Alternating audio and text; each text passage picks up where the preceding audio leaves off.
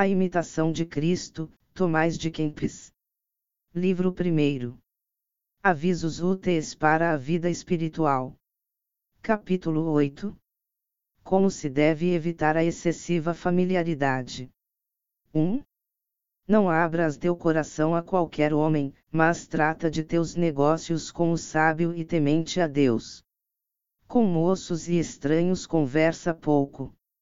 Não lisonjeies os ricos, nem busques aparecer muito na presença dos potentados. Busca a companhia dos humildes e simples, dos devotos e morigerados, e trata com eles de assuntos edificantes. Não tenhas familiaridade com mulher alguma, mas, em geral, encomenda a Deus todas as que são virtuosas. Procura intimidade com Deus apenas, e seus anjos, e foge de seres conhecidos dos homens. 2. Caridade se deve ter para com todos, mas não convém ter com todos a familiaridade.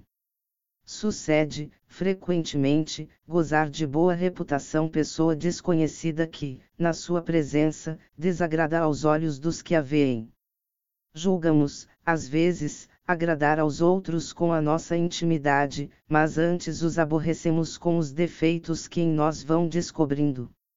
Fim do capítulo 8